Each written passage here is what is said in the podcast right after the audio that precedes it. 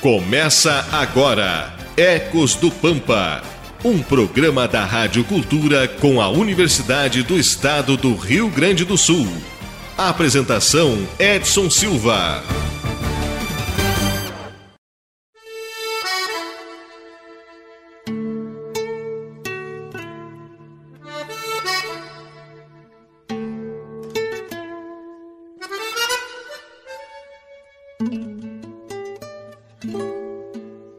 Bom dia, Livramento, bom dia, Rivera. Estamos iniciando mais um Ecos do Pampa aqui pela pioneira Rádio Cultura M, seu canal 1380.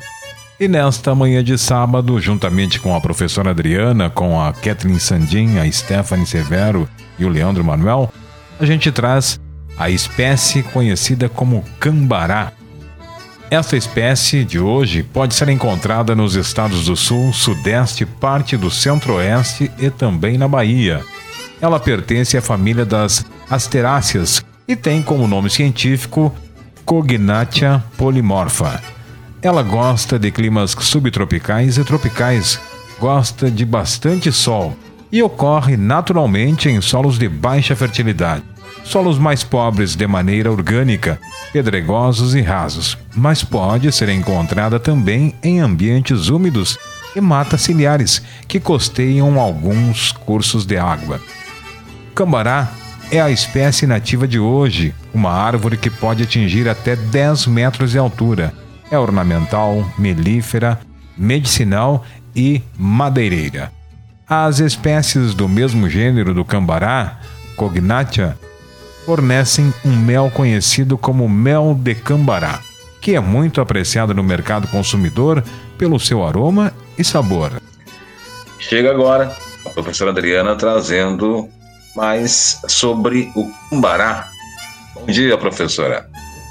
Bom dia, Edson. Bom dia, Leandro, Stephanie, Catherine. Bom dia a todos os nossos ouvintes e as nossas ouvintes. Essa espécie, o cambará, ele hum, faz parte, como você disse, de uma família bem importante no mundo, que é a família das asteráceas, né? E ela também é muito importante né, no bioma pampa, porque nos ambientes campestres, que é, os ecossistemas campestres naturais que ainda existem, né? Mas originalmente a gente tinha quase 60% de ambientes campestres no bioma. São duas principais famílias, que é, são as a gente chama de poáceas, que a gente conhece mais popularmente como gramíneas, e as asteráceas. As asteráceas, elas têm um, um papel, uma função ornamental muito bonita. Quem anda pelos campos hoje, né? É uma está em final de floração, mas muitas, muitas asteráceas floresceram é, nos últimos dois meses. É um conjunto de, de espécies que deixa todo o campo florido, assim. Então ela, ela tem uma característica bem, bem marcante, assim, com esse potencial ornamental. E ela também tem uma função importante, todas incluindo a cambará, que é essa, ela é um recurso apícola, né? Sendo um recurso apícola, ela ela atrai polinizadores e ela mantém as famílias de polinizadores, que são úteis em outras espécies, inclusive espécies cultivadas. É, inclusive, muitas espécies, quer seja dos campos nativos, quer seja de área, inclusive de monocultura. Essa família é muito legal. Dentro dessa família, a maioria é herbácea e arbustiva. É difícil você encontrar uma árvore assim. Vamos dizer que cambará é uma arvoreta, assim, né? Não chega a ser uma árvore.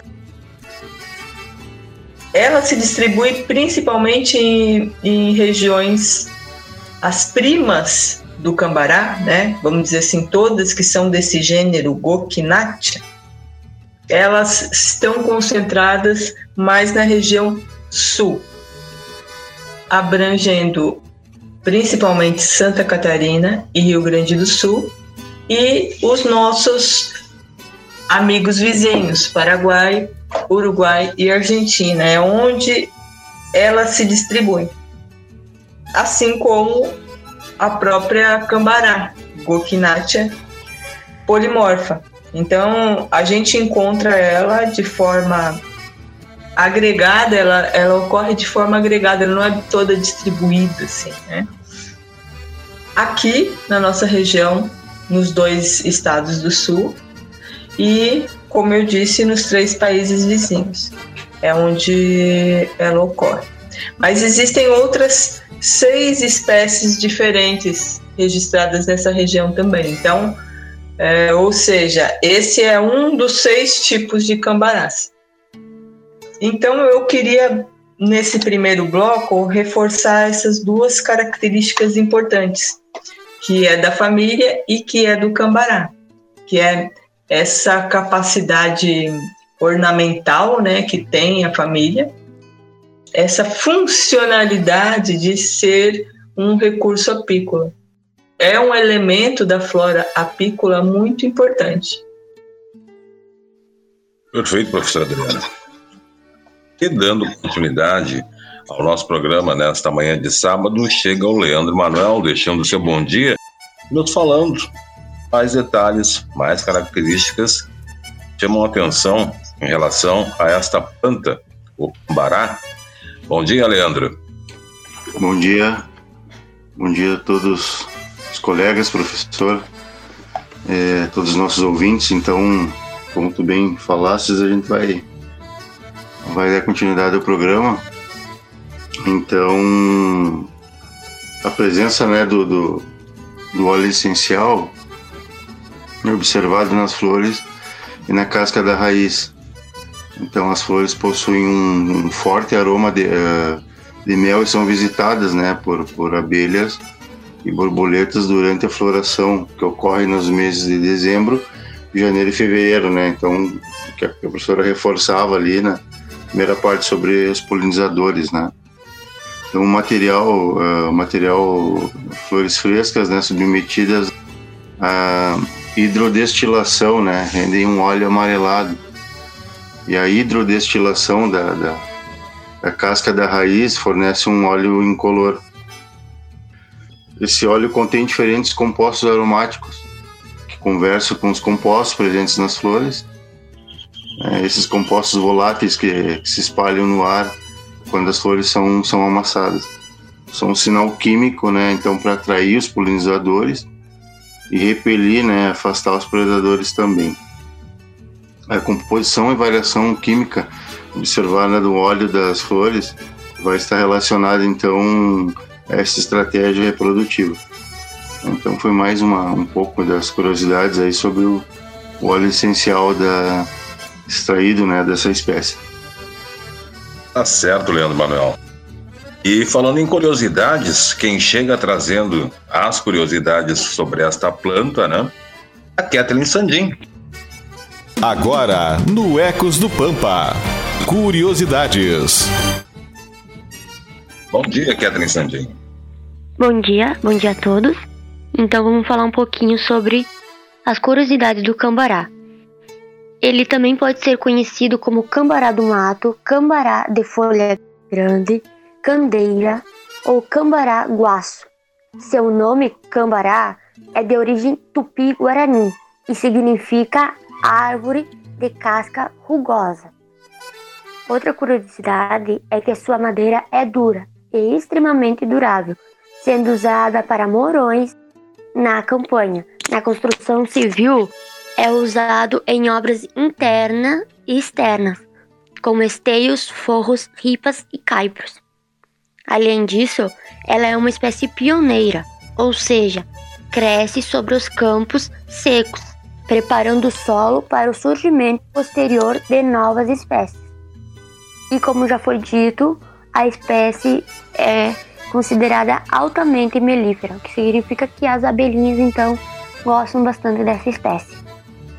Seria isso um pouquinho das curiosidades. Tá certo, Catherine, tá certo.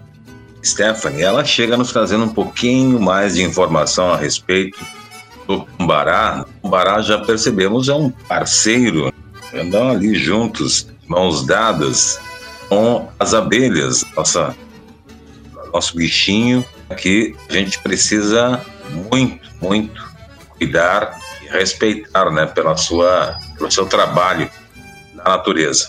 E a Stephanie chega deixando seu bom dia e nos falando sobre os aspectos da nossa espécie. Bom dia, Stephanie. Bom dia, Edson. Bom dia aos demais. Mais um sábado aqui, hoje falando do cambará, então, né? Alguns aspectos, então, sobre a espécie de hoje. Essa arvoreta, como disse a professora, essa espécie ela possui um tronco bem tortuoso e bem ramificado também. Talvez seja uma das características mais marcantes dessa, dessa espécie que a gente está comentando hoje. A madeira também é muito dura, ela é muito apreciada no pessoal aí da, da campanha, né? Segundo alguns relatos, diz que às vezes na hora do corte, até o contato do ferro, do, do instrumento de corte com o tronco do cambará, pode chegar a produzir uma faísca além da madeira da, dessa espécie ser muito utilizada, a casca também, historicamente, ela era usada pelos, pelos índios para fazer um tratamento para reumatismo. Tanto que na medicina popular ela também tem muitos outros usos, né? A folha, por exemplo, é usada como expectorante. As folhas e as cascas, elas são utilizadas em infusão para elaboração de xarope. Para quem tem aí problemas broncopulmonares, para quem está com gripe, tosse, para quem tem asma, então ela é muito eficaz nesse sentido, né? Além também dela ser indicada como uma planta ornamental para uso no paisagismo em áreas que tenham um solo aí mais seco, que ela prefere um pouco mais. As folhas dessa dessa espécie, elas são são assim vistas de longe, não é muito difícil identificar, porque na parte superior da, da folha é um verde bem, bem escuro, assim, e na parte inferior da, da folha ela parece prateada, então a gente consegue ver de longe o contraste da, da folha dela. E as flores também são uma grande atração, né? A gente já vem aí comentando sobre a, a forte interação que ela tem com as abelhas. As flores, então, dela é branco amareladas, são branco amareladas e florescem nos meses de outubro até dezembro. Uma espécie chave aí do, do pampa, né? Com forte atração melífera, com uso medicinal e ornamental. Então, legal, Edson, que, hum, por exemplo, falando de recurso melífero, né, nós estamos numa região que tem uma produção de mel é, importante, né, para o estado. E os produtores de mel, eles têm sofrido justamente com esse diálogo ou esse não diálogo entre os sistemas produtivos no território, né? Então, ou seja, muitas abelhas tem vindo a óbito por conta é, do sistema produtivo, especialmente da soja, né? Por conta da deriva do, do agroquímico que, que põe a. E quando, e mesmo quando elas não vão a óbito, né? Mesmo diminuindo o tamanho das colmeias e ainda garantindo uma certa produção, o que ocorre? O consumidor de mel ele não vai querer comprar o mel que está perto de área produtora de soja. Então, existe uma demanda, né, para aqueles que estão atentos ao mercado do mel para um mel limpo. Estava pensando aqui, né, então muitas áreas é, fazem, por exemplo, cordões de isolamento com espécies é, tipo eucaliptos, né, e aí acaba que o eucalipto também é um recurso de mel. Mas é, veja bem, a espécie que a gente está falando agora é uma espécie de rápido crescimento, né? Então, ela poderia compor muito bem para esses produtores que estão atentos a fazer um, uma produção de mel limpo, né? E ainda com esse esse a mais, né? Que seria um mel com recurso da flora pampiana, né? Então, eu não tinha pensado nisso, né? Mas é um, um modelo produtivo também que dá para a gente pensar. Doutora Adriana, é, a gente teve um, um, grande problema há dois anos, dois anos e pouco, três anos talvez, é com a questão de muitos enxames terem sido perdidos aí pelos, pelos apicultores, né? Exatamente pela questão do soja, né? Da produção do soja. Veneno, pulverização, enfim. Hoje, quem teria possibilidade de ter um, um mel assim com tamanha qualidade, sendo que essa produção de soja né, e, cada vez mais há o processo de pulverização descontrolado, é quase que impossível né, é, ter um mel extremamente limpo, ou é um exagero isso? É, por exemplo, eu quando vou comprar mel daqui, eu pergunto de onde que é, né? Porque se é das areias, muito possivelmente ele está contaminado. Então, se é, de, é da região típica que está a, a soja, realmente. Por quê? Porque é, à medida que ele está contaminado, ele passa isso para o nosso organismo, né? E isso não é legal. Então, é um tema sensível, é, mas os temas sensíveis são importantes de serem falados, né? Na realidade, o, os plantios de soja eles deveriam ter ser envolvidos por um sistema de cortinas de isolamento, né? Para diminuir a intensidade da deriva. Então tem que ter um cuidado, sim. Eu falando, estou falando agora como consumidora e eu consumo é, mel, eu sempre quero saber da onde vem o mel para poder tomar a decisão de consumidora de comprar ou não, né? Essa observação é muito importante, né? Talvez as pessoas, de uma forma geral, não não tenham esse cuidado até por uma questão de, de não ter a informação né, de como se dá esse processo do mel, né? É, e a gente às vezes, muitas vezes passa, passa batido assim por algumas informações que fazem a diferença naquilo que estamos consumindo, né? Principalmente nos dias de hoje, onde as produções estão cada vez mais forçadas quimicamente. Isso é um detalhe que realmente faz toda a diferença na hora que vamos adquirir, seja mel, seja um tomate. A gente precisa observar esses detalhes aí que realmente vão vamos levar à mesa um alimento de qualidade ou de baixa qualidade. São assuntos como a professora destacou aí, que realmente são delicados para se falar, mas que a gente precisa falar até para se modelos novos aí de produção, né, que sejam menos agressivos, já que a gente não pode deixar de produzir, mas também não podemos deixar tentar levar um alimento de qualidade para a mesa do consumidor, para a mesa da população aí que merece um alimento de muita qualidade em especial. E o que é legal ressaltar é que a gente precisa pensar novos modelos, né?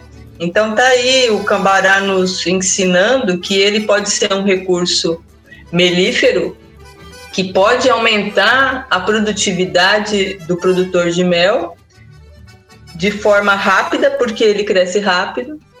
Só que o que, o que ocorre? Nós temos que valorizar os processos científicos, né? Nós temos que valorizar a pesquisa, nós temos que valorizar é, a observação, né? Nós temos que dialogar, o, o, sistema produtivo tem que dialogar com, com novidades, com inovações. E as inovações, ela, ela vem dessa interface entre a empresa e os, as instituições de pesquisa. É aí que vem a, as inovações. ou do produtor rural, da produtora rural com as instituições de pesquisa. É, é no diálogo que nasce a inovação. E está em voga, e assim, é, nós temos que falar sobre isso. Então, de fato, nós temos, porque nós temos que perguntar assim: o que deixaremos para os nossos filhos, para os nossos netos? Isso é extremamente importante. Então, o Cambará vem aí nos dizer, né? E aí eu digo, porque, por exemplo, uma coisa que eu sempre gosto de falar é como, ah, tá, legal, prof, eu quero produzir cambará para, eu produzo mel, quero produzir camará, como que eu faço? Então, o cambará, apesar de ser uma espécie colonizadora, é uma espécie de rápido crescimento, ele tem um problema de germinação de sementes. Ele, em estudos, se você pega as sementes dele, a taxa de germinação é muito baixa. Chega a ser 20, 30%. Consegue, né? 20. É, é lógico que, como ele dá muita semente, 20, 30%, dependendo do que você precisa, pode ser bom, né? Mas você tem que saber disso. Então, existem alguns estudos com, com inoculação de alguns bichinhos nas sementes, né, para fomentar o maior, uma maior germinação dessas, dessas sementes. A gente tem que é, pensar e desenvolver no, novos modelos, né, no sentido de não de é, inviabilizar nada, mas de viabilizar as coisas com uma melhor qualidade penso que o papel da Universidade Estadual do Rio Grande do Sul é justamente isso, né? Tanto formar vocês, né? Então, esse diálogo tem um primeiro objetivo que é fazer vocês pensarem e daqui a pouquíssimo tempo vocês são, vão ser profissionais aí atuando no território. Como fomentar pesquisas que possam dialogar com o território em áreas produtivas, né? Tanto de pequenos agricultores como de quem produz mel, né? Então, de todo o território. Isso é importante e por isso que a gente fala das espécies nativas, porque elas promovem várias conexões e as conexões são importantes, né? especialmente as conexões das asteráceas, a qual a família da, do Cambará, no território de ambientes campestres. Então, assim, temos que olhar é, as asteráceas, a maioria das asteráceas são essas que são chamadas chircas, né? Então o cara, assim, não gosta muito das chircas. É aquela história, a gente vai ter que mudar o chip e ver oportunidade nessas chircas. Muito bem, professora Adriana. E perceba-se tudo que foi dito, a mudança, às vezes, não necessariamente é um implemento agrícola novo, é um veneno novo a ser usado. Ser a simples mudança sistema, de repente agregar aí, como a gente estava falando no Cambará, hoje o próprio Cambará, muito fácil, né, para manusear, para, para o plantio, enfim, nem toda mudança, nem toda novidade precisa ter necessariamente um gasto elevado, um gasto a mais para o, para o produtor. Então, realmente, é uma questão de uma abertura às possibilidades, para as novas possibilidades, e para aquilo que está muitas vezes ao alcance do próprio produtor, né? da sua propriedade, muitas vezes. Estamos chegando ao final de mais um Ecos do Campo. Passou muito rápido o nosso programa e que volta no próximo sábado trazendo mais uma planta do nosso bioma. Vamos embora, Leandro Manuel. Vamos embora, deixando um, um abraço aí a todos os nossos ouvintes, agradecendo pelo programa de hoje aos colegas e professora um abraço a todos e até o próximo programa. Até o próximo programa, Leandro Manuel. Um bom final de semana. Catherine Sandim, vamos embora? Vamos, vamos embora então. Também queria desejar um ótimo final de semana e até o próximo sábado. Até o próximo sábado, bom final de semana. Stephanie Severo, ela que chega com suas despedidas e reforçando as nossas redes sociais e contato através do nosso WhatsApp. Isso aí, agradecendo também seu Oli, todo sábado aí nos manda algum recadinho lá do Mengote, né? Queria mandar um abraço hoje também pro seu Juraci. Faz tempo que a gente não não consegue entrar em contato, né, com essa função toda de, de pandemia. Saudades das participações do seu Juraci. Vou reforçar o número de telefone, então. 984 27 5835. 984 27 5835. E para quem preferir nos procurar nas redes sociais, Facebook ou no Instagram, é só o pessoal digitar Ecos do Pampa. Queria mandar um, um beijo para todos os nossos ouvintes e agradecer mais um sábado conosco. Bom final de semana, Stephanie. Professora Adriana, vamos embora.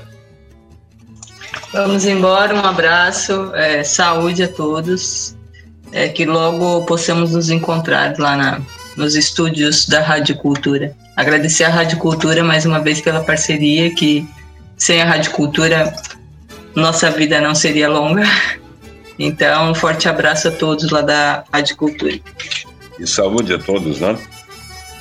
Inclusive o Sr. Juraci, que como disse a Stephanie, né, bem lembrado, o Sr. Juraci. Com saudade, Sr. Juraci, das participações. Manda um zap zap pra gente, Sr. Juraci.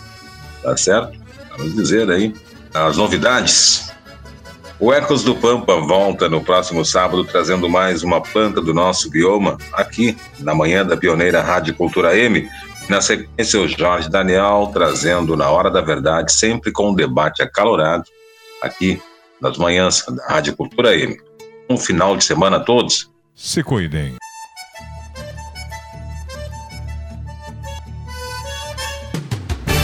Você acompanhou Ecos do Pampa, um programa da Rádio Cultura com a Universidade do Estado do Rio Grande do Sul.